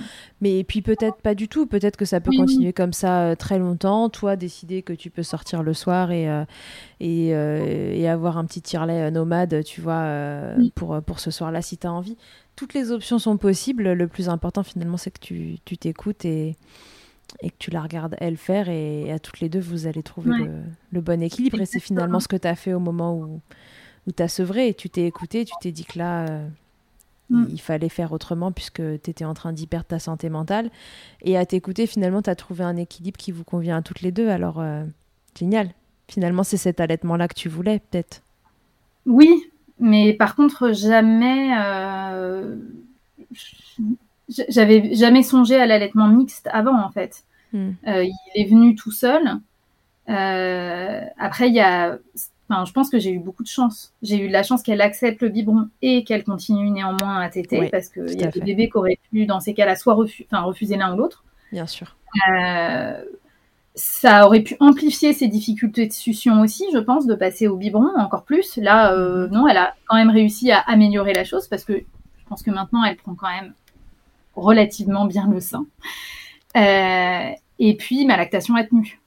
Donc euh, il y a quand même beaucoup de paramètres que je maîtrisais absolument pas. Et pour le coup, alors autant j'ai eu plein de difficultés le premier mois, je peux presque dire j'ai pas eu de chance, mais autant sur la partie allaitement mixte, j'ai eu, eu de la chance. Et euh, donc c'était voilà, c'était le petit cadeau du sevrage. mais comme quoi, de temps en temps, Enfin, je pense que j'aurais pu aussi continuer. Enfin, ça aurait peut-être été plus, enfin, moins vertueux de, de m'acharner en fait dans un allaitement exclusif. Mm. Euh, j'aurais peut-être déjà vraiment foncé droit dans une dépression postpartum. Peut-être aussi que euh, il y aurait eu des complications encore plus compliquées autour de de l'allaitement, ou alors que j'aurais me serais tellement dégoûtée que j'aurais fini par sevrer euh, deux ou trois semaines plus tard et que là j'aurais pu voulu entendre parler d'allaitement de près ou de loin. Et que ça aurait pas réparé aussi, en fait, cette première expérience un peu en demi-teinte. Oui, c'est ce que j'allais te demander. Est-ce que du coup, là, la première expérience euh, est réparée Est-ce que euh, le, si demain, euh, voilà, ton allaitement se finit, etc., mais pour, des, pour les bonnes raisons, pour celles que tu souhaites, est-ce que quel souvenir tu vas garder finalement de tout ça? J'oublierai pas qu'il y a eu plein de choses compliquées et qu'il y a eu plein de choses douloureuses et et, et, c'est en même temps une belle leçon de vie hein, aussi. Mais par contre, euh, je, suis, enfin, je suis tellement euh, reconnaissante de pouvoir vivre euh, autant de plaisir à l'allaitement et je retiendrai ça. Et j'ai pas pour projet d'avoir un troisième enfant, mais si j'en ai, si j'en avais un troisième, j'hésite pas 30 secondes, je, je l'allaiterai. Et peut-être que s'il y aura encore des difficultés, alors ce cas-là, je viendrai te voir avec. Parce que visiblement, quand même, moi, je trouve que les problèmes de de succion des deux se ressemblent un peu. Hein. Mm. Euh, mais euh, mais peut-être, enfin, je pense que je, je, tenterai le coup une nouvelle fois parce que. Euh, Avec un objectif d'allaitement exclusif ou en me disant est-ce que le mix finalement c'est pas une bonne solution pour moi? Le truc, c'est que je sais pas si on peut vraiment mettre en place un allaitement mixte dès le début je pense quand même que pour euh, la montée de la lactation, euh, ça peut, être, quand même très compliqué. Euh, là, j'ai quand même eu de la chance que ça tienne au bout d'un mois, mais il y avait quand même eu, il y avait quand même eu un mois d'allaitement exclusif qui avait quand même, on avait passé les premiers, les premiers pics de croissance. Donc je, je pense que si je, si je veux vraiment allaiter, je pense qu'il faudra prendre le risque d'un allaitement exclusif, mais mais maintenant, je connais la suite de l'histoire. Je sais à quel point ça peut vraiment être un énorme plaisir. Alors que quand, en décembre, j'étais dans ces difficultés-là, je n'avais pas idée que ça pouvait être euh, aussi génial. Je pense que c'est un peu comme quand on vit les contractions au premier enfant et au deuxième. au premier enfant, on imagine bien que ça, on va être content d'avoir son bébé dans les bras, mais ça fait quand même super mal. Au deuxième, on sait déjà que ça va s'arrêter, on sait qu'on va oublier la douleur des contractions, et puis on sait à quel point on va vivre des choses incroyables avec son enfant derrière. Donc on, vit des choses avec plus de philosophie en fait. Ouais, ouais, plus de euh, distance. Là, je, voilà, je n'avais pas idée que ça pouvait être aussi intense euh, l'expérience d'allaitement en fait. C'est un peu, euh, je trouve ça assez indescriptible. Moi, j'ai l'impression qu'il n'y a rien de plus proche après l'accouchement que l'allaitement de la vie in utero, en fait. J'ai l'impression que c'est un moment de où on refusionne en fait le temps de, de l'allaitement. On est de nouveau en lien complet. Il y a quelque chose de, enfin, de sensoriel qui se passe en fait. Bien euh, sûr. Donc oui, on sent pas le bébé bouger dans le ventre, mais ils font des petits mouvements. On les a dans le creux de nos bras. C'est un petit peu. Enfin, moi, je trouve que sur le plan émotionnel, c'est ça qui est le plus proche. Et du coup, euh, non, je, je, enfin, je conseillerais à n'importe qui, malgré toutes les galères que j'ai eues, je conseillerais à n'importe qui qui a envie d'allaiter de le faire. Par contre, faut essayer d'être bien accompagné, faut avoir en tête que c'est compliqué et je pense aussi que euh, c'est pas parce que c'est compliqué, euh, parce que moi mon erreur là-dedans ça a été de penser que c'était de ma faute et, peut-être hein, que, en fait il y avait quelque chose que j'ai mal fait et que qui aurait pu tout régler, peut-être. Hein.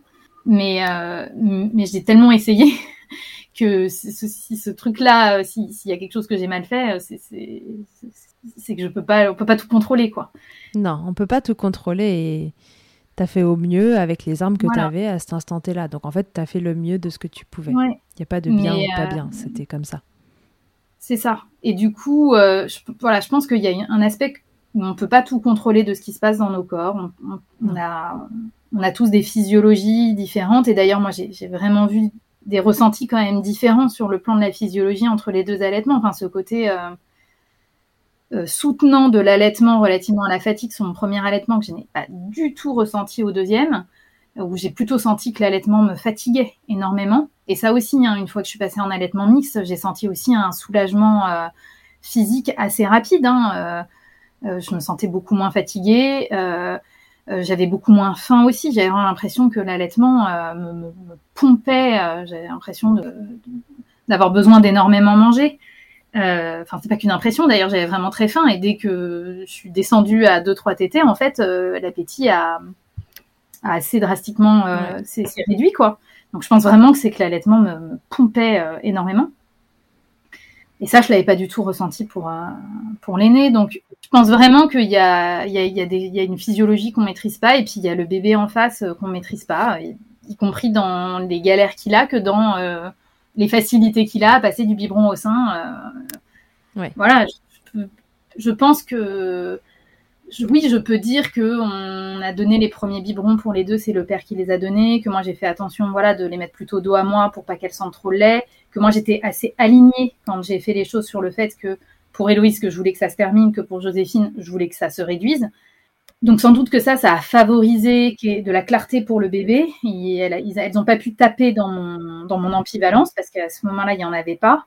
Mais je pense aussi que j'ai eu de la chance. J'ai eu des filles qui euh, étaient OK pour le biberon. Et, euh, ouais. et, et, ça, je, c'est pas que euh, les choses que j'ai faites qui, qui, qui ont permis ça. C'est aussi. Oui, il y a une part d'alchimie entre les différentes choses qui se mettent en place et qui, qui fonctionnent ou qui fonctionnent pas. Dans ton cas, ça a fonctionné. Mm. Et tant mieux. Puisque tu nous parlais du papa, j'ai juste une petite question. Est-ce que, euh, tu vois, dans, dans, les prises de décision de bah, j'allaite, j'allaite pas, je sèvre, je sèvre pas, euh, comment il se positionne le papa dans tout ça? Parce que si on comprend bien, en décembre, là, après ce premier mois d'allaitement de Joséphine, t'es épuisé, t'as mal euh, et euh, t'es à deux doigts de, de sombrer euh, dans quelque chose qui psychologiquement est pas, mm. est pas très confortable, on va dire. Alors lui, quelle position il, prend dans tout ça? Est-ce qu'il te laisse finalement décider de tout? Est-ce qu'à un moment il te dit, écoute là, enfin, qu'est-ce qu'on fait parce que je te vois pas aller bien et comment comment on peut avancer? Quelle place il prend dans ses allaitements? Alors sur le coup ça aussi, hein, ça jouait hein, quand, euh, quand ça allait pas. Euh, clairement, euh, ça, ça a joué aussi sur notre couple. Hein, parce, aussi parce que j'étais épuisée, parce que ça rajoutait beaucoup de, tension. Donc ça aussi, ça a été une, des choses qui a fait où je me suis dit, là, il va falloir retirer quelque chose dans, de l'équation parce que là, tout, tout va aller dans le décor. L'allaitement n'en vaut pas le, la chandelle non plus. Donc en décembre, je t'aurais dit, il est pas soutenant, etc. Moi, je crois que il a fait ce qu'il a pu. Alors, euh, déjà, lui, il n'a pas été allaité. Donc, il vient pour le coup. Euh, il, a des. Il, ça vient pas naturellement. Voilà, lui, il n'a pas été allaité. Il a pas. Il, est, il vient d'une famille où il n'a pas vu d'autres enfants être allaités. Euh, il se trouve aussi qu'il n'a pas beaucoup de cousins, ce qui est radicalement différent. Moi, dans ma famille, tout le monde a allaité. J'ai plein de cousines qui ont allaité. Enfin, j'ai grandi avec cet imaginaire-là, lui pas du tout. Il n'a pas de normalisation autour de ça. Voilà. Mm. bon, c'est un homme, donc nécessairement, il, il s'est jamais projeté, enfin ce genre de questions de on allait, on allait pas, il s'était posé à partir du moment où j'étais enceinte et que je voulais allaiter, mais voilà, c'est des choses auxquelles ils réfléchissent très tardivement en général les, les pères. Il s'est informé sur les choses, il écoutait quand je lui parlais, mais c'est pas euh, euh, dans le tempérament un, homme qui euh, qui va chercher spécialement à avoir plein de connaissances sur la chose. Donc, mais par contre, il m'a laissé très libre. voilà, aucun moment, même si il s'est toujours réjoui de donner des biberons, de pouvoir enfin participer à la chose. Il a toujours dit qu'il trouvait que c'était très frustrant euh, dans les phases où euh, j'étais en allaitement exclusif, que ce soit avec Héloïse ou Joséphine, et où le bébé hurle parce qu'il a faim et où moi je suis sous la douche et où lui il peut rien faire quoi. Donc ça, il a, il trouve que c'est quelque chose de frustrant. Néanmoins, il, il a jamais questionné mes projets d'allaitement ou d'allaitement exclusif. Et à partir du moment où ça allait pas et où j'ai mentionné le sevrage, euh, oui, bah lui tout de suite a dit que c'était quelque chose qui était, enfin voilà, il m'a pas dit non non, tu, absolument tu fais de l'allaitement inclusif, c'est ce qu'il y a de meilleur pour notre bébé, ça non. Il m'a pas non plus dit oui passe absolument au sevrage, j'en ai ras le bol euh, de tes problèmes. Euh, voilà, il était en fait dans une certaine façon soutenant comme il le pouvait sur les sur le projet que moi j'avais. En fait, il a bien compris que que quelque part c'était ma décision et que c'était compliqué pour moi. Et il était soutenant dans le sens où, euh, bah, lui, son congé paternité, il l'a clairement passé à s'occuper de l'aîné, à faire le ménage, à faire à manger, mmh. euh, à s'occuper de Joséphine dès que, on est, dès que moi, j'étais pas en train de m'occuper d'elle. Euh, donc, euh, le, le, congé pat a été très fatigant pour lui aussi, en fait. Euh, parce que toutes ces galères ont, ont résonné, en fait, sur l'énergie générale quand la nuit, il fallait réveiller Joséphine pour euh, qu'elle la mette au sein, il, était avec moi, il essayait de la stimuler aussi. Euh, donc il était là, quoi, il était présent. Il te suivait, il te laissait le choix.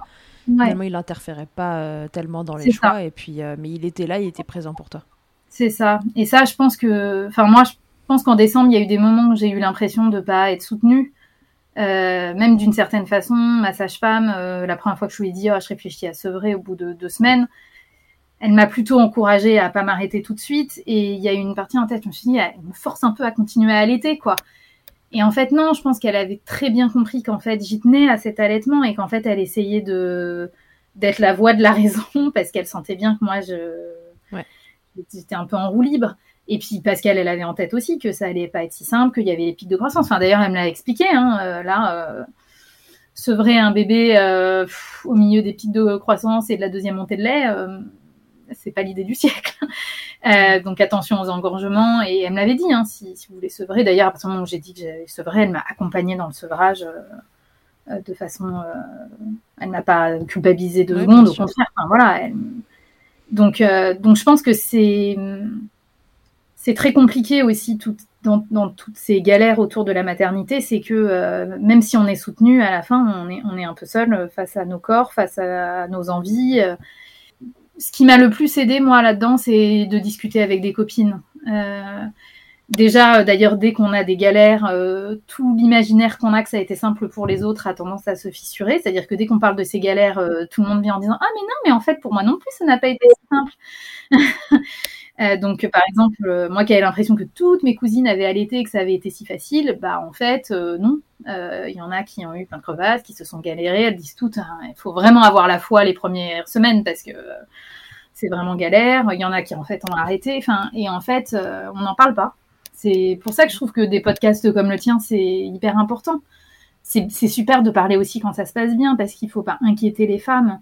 Mais et ça, après, c'est. Le, champ des possibles, c'est quand même intéressant. Exactement. Après, c'est le tempérament de chacune. Moi, je préfère connaître à l'avance toutes les galères possibles et ne pas les subir, mais savoir qu'elles existent. Je sais que d'autres femmes, euh, ça les inquiète énormément. Moi, c'est, mais c'est aussi lié à mon expérience. Moi, c'est plutôt le discours très, non, mais il faut arrêter de faire peur aux femmes. Tout est très naturel, tout se passe bien, c'est physiologique, c'est naturel. Et puis, bah, tout d'un coup, moi, j'étais confrontée au fait que c'était, si c'était physiologique et naturel, ça voulait dire que c'était vraiment moi qui étais nulle. Et ça, en fait, c'est plutôt quelque chose, moi, c'est plutôt un discours qui m'a desservi. Ouais. Euh, mais je ne doute pas que ce soit un discours qui en rassure d'autres. Mais bon, c'est pour ça que je trouve ça très bien qu'il y ait une offre variée. Voilà, à chacun sa façon de, s'informer ou non, de, vivre sa maternité et, sa parentalité de la façon dont elle le souhaite. Mais voilà, ce qu'il faut, c'est qu'il y ait l'offre pour faire ce qu'on veut, finalement. Exactement. Exactement. Ok. Est-ce que Jeanne, avant qu'on se quitte, tu veux répondre à mon interview Fast Milk? Ouais, je réalise juste qu'il y a un truc dont j'ai pas du tout parlé, c'est le réflexe ah. euh, dysphorique d'éjection du lait et... ce truc. Ah. Je, ne sais pas si tu as déjà fait un épisode dessus aussi. En fait, la déprime arrive juste avant la montée de lait. Et elle s'en va après. Et ça s'en va. Ça, ça, dure une minute à peu près. Mais pendant une minute, tu es submergé. Alors moi, c'était une sorte de vague à l'âme, euh, de nostalgie, un peu l'impression, un peu le sentiment... Euh, comme après avoir passé euh, des vacances avec des amis et tu reviens et t'es toute seule, tu vois. tu vois, ce sentiment de vague à l'âme post-colo. Vraiment une anxiété, quoi, montante. Et, euh, et, j'ai mis du temps à le comprendre et je suis sûre que ça a joué aussi dans mon état mental du premier mois, en fait.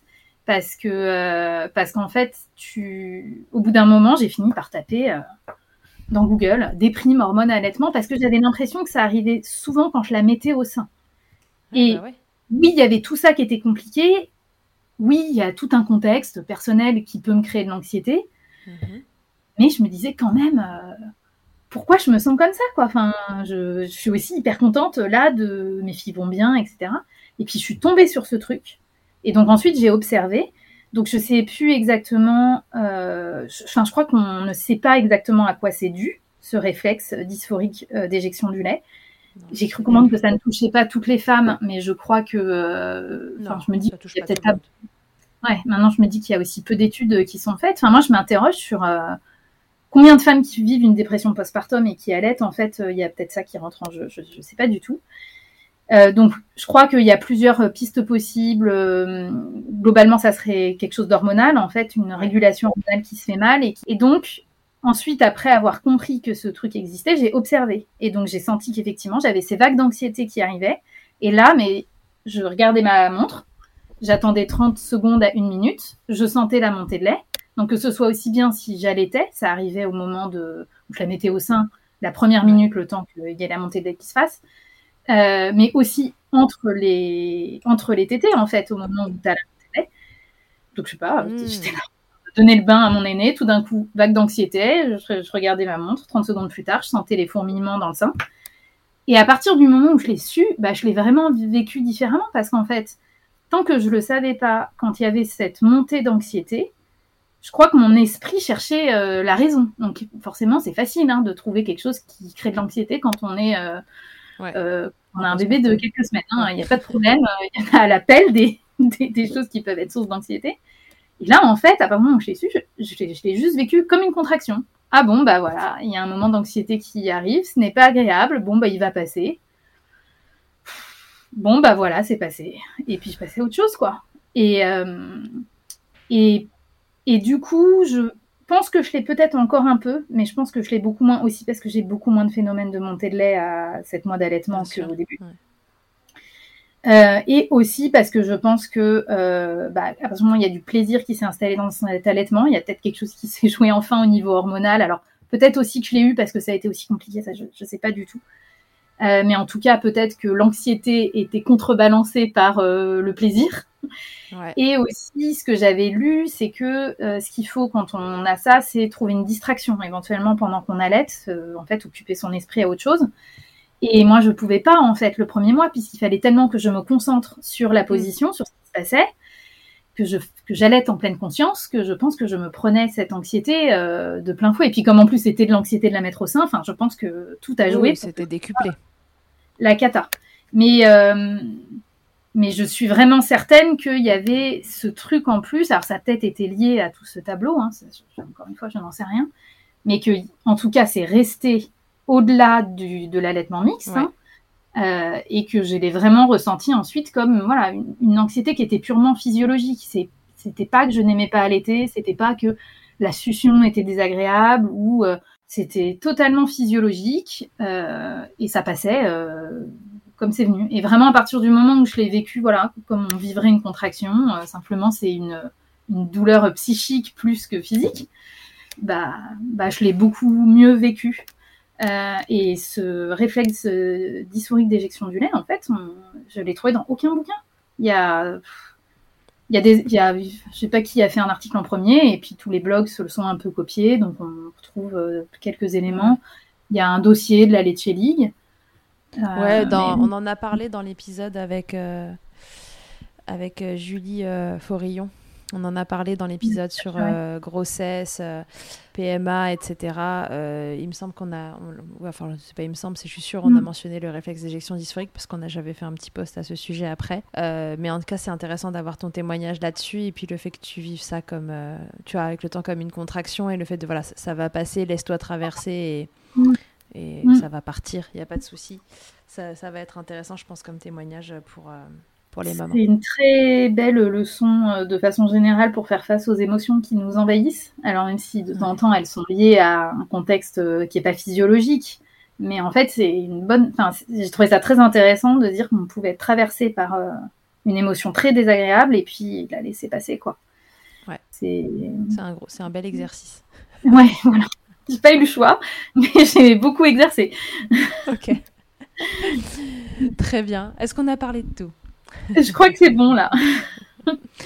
on y est, on passe à l'interview Fast Milk avant de se quitter. Jeanne, qu'est-ce que c'est ta tétée la plus insolite? Ah oui, en plus je l'ai entendu ça dans ton podcast et, euh, et j'y ai pas réfléchi. Est-ce que j'ai eu des trucs euh, Oui, enfin c'est pas si insolite que ça, hein, mais euh, c'était pour Héloïse. On a eu un trajet en, en voiture en plein pic de croissance. Mhm. Euh, donc je crois que j'ai allaité sur euh, une dizaine de parkings entre Paris et l'Auvergne, puisqu'il a fallu s'arrêter. Euh, mais parfois on roulait une demi-heure, il fallait se réarrêter. Et donc là j'ai allaité ouais, sur, sur des coins de route, sur, sur presque tous les parkings, ça n'arrêtait pas. Donc c'est pas très insolite, ça arrive très souvent d'allaiter sur, sur des parkings. Là c'était répété voilà, l'aspect répété le trajet qui, sur le papier, durait. Euh, on avait trois heures de route et ça a duré euh, sept heures. c'était, c'était assez. Euh, c'est un souvenir assez, rigolo. c'est quoi le truc le plus glamour qui t'a été donné de vivre durant ton allaitement? Ça peut être ironique. Là, je pense que que t'en as des trucs pas glamour, toi. Faire sortir du, du pu de son sein, c'était pas très glamour. Effectivement. Quel bonheur. Ta position préférée dans le Kama Sutra de l'allaitement, c'est quoi? La position allongée, je euh, je sais plus si elle a un, nom, pas la BN, celle sur le côté. Les deux allongés? Ouais. Les deux allongés. Et si en un mot, tu pouvais me résumer ton allaitement? Je te propose de me donner un mot pour le premier allaitement et un mot pour le deuxième. C'est terrible, c'est dur. Non, pour le premier, franchement, ce qui me vient à l'esprit étonnamment, c'est pratique. Moi, j'ai trouvé que c'était pratique d'allaiter. Euh, voilà, ça s'est mal fini, mais c'était pratique. et, le deuxième, je crois que je vais dire magique, comme disent plein de mères, mais réellement euh, émouvant peut-être. Okay. Bien émouvant, c'est peut-être euh, c'est peut-être ce qui restera de mes deux allaitements, parce que ça relie bien les aspects agréables et plus compliqués. Merci Jeanne de nous avoir livré ton témoignage. Bah, merci à toi. témoignages même, qui sont intenses. Hein. Il, il s'en est passé des choses en deux allaitements. et c'est pas bah, fini. Bon, je te souhaite que ce soit calme euh, pour la suite.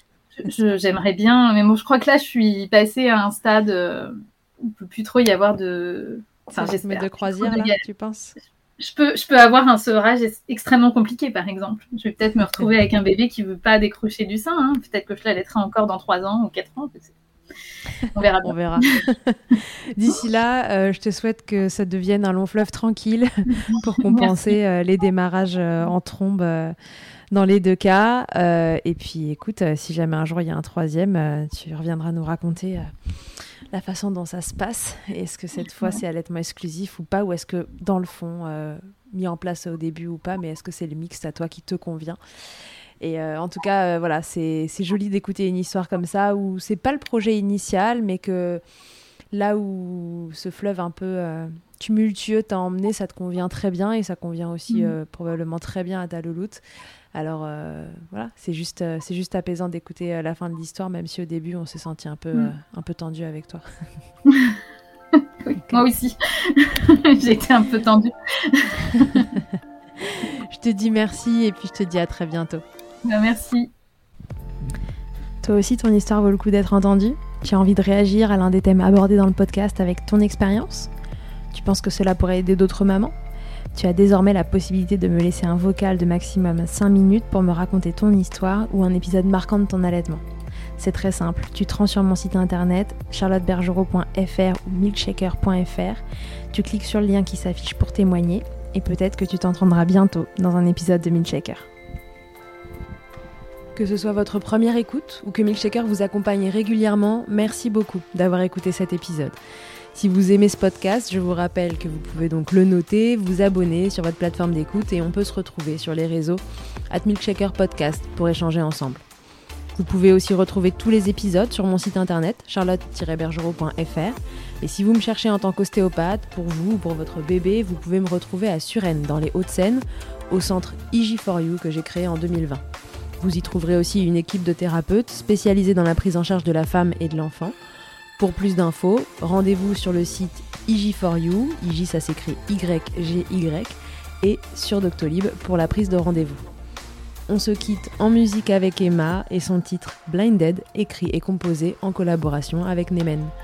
Je vous dis à très vite pour un nouvel épisode, et d'ici là, n'oubliez pas, prenez soin de vous, milkshakez autant que vous le voudrez, et bousculons ensemble les idées reçues sur l'allaitement maternel.